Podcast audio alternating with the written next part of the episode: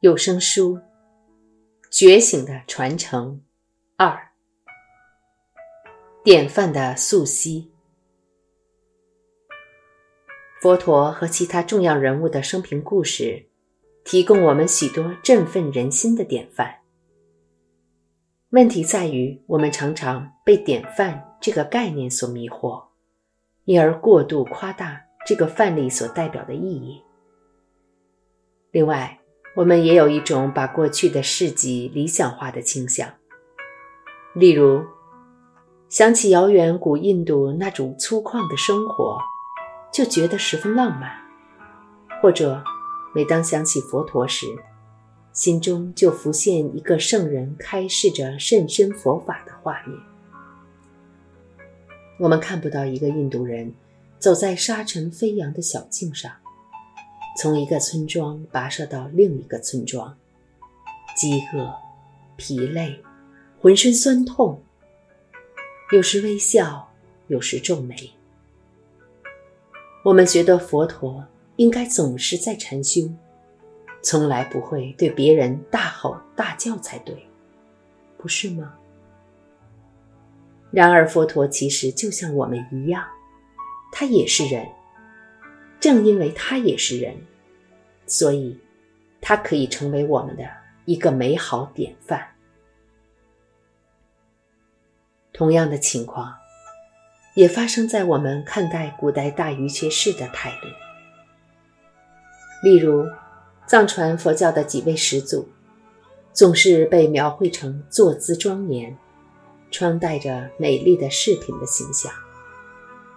这样的形象当然。非常具有启迪作用。然而，如果我们看到他们本人，可能完全看不出有何特别之处，甚至完全不觉得他们像是个佛教徒。他们真正的模样会是如何呢？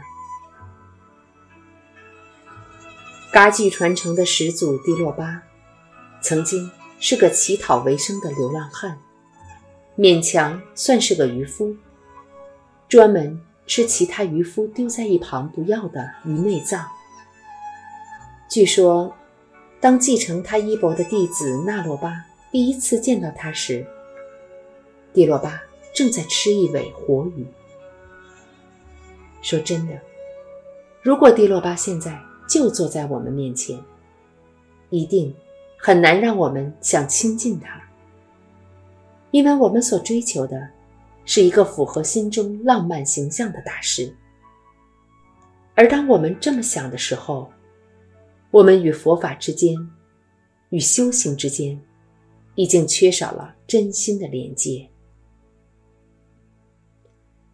另一个例子是莲花生大师，一位被尊为第二佛的印度人，他一直是西藏历史上最重要。也最受爱戴的人物之一。莲花生大师的伟大事迹之一，是将佛法传入西藏。千千万万西藏人追随他的脚步，对他敬爱有加。然而，我们研读他的传记会发现，事实上，当时西藏也有很多人讨厌他，希望置他于死地。虽然由于他的心灵成就，他们无法击败他，但这也显示出他不仅只带给人们信心，也激起许多人的敌意。这些历史故事让我们看到这些政务者人性的一面。如果我们不能看到他们真实的人性面，也就是看不见他们真实的成就。如此一来，他们的榜样对我们就不会有什么帮助。这让我想起最近在电视上看到的一则新闻。根据新闻报道，美国人总是习惯夸大现任总统的政绩，原谅他们的错误，而对现任总统特别严苛。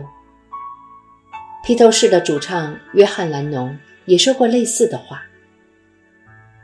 比起活着的时候，等你死后埋进土里，人们会比较爱你。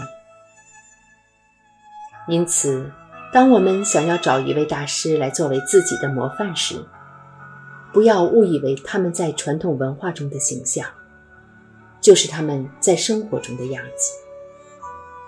每一位我们在修行之道上找到的榜样，他们都是人类。我的上师曾经点醒我：最重要的是珍惜当下所拥有的机会。无论过去的圣者是多么仁慈、多么美好、多么有智慧，但是最慈爱、最慷慨、最重要的老师，却是我们此时的老师。因为只有他们能够和我们建立友谊，只有他们能够了解我们，给予我们指导，并在这条路上带领我们前进。佛陀是一位很棒的老师，但是你我都没办法坐在他身边，问他接下来该怎么做，各种问题该如何处理。但我们却可以和自己活生生有血有肉的上师坐在咖啡厅里，和他讨论自己的修行问题。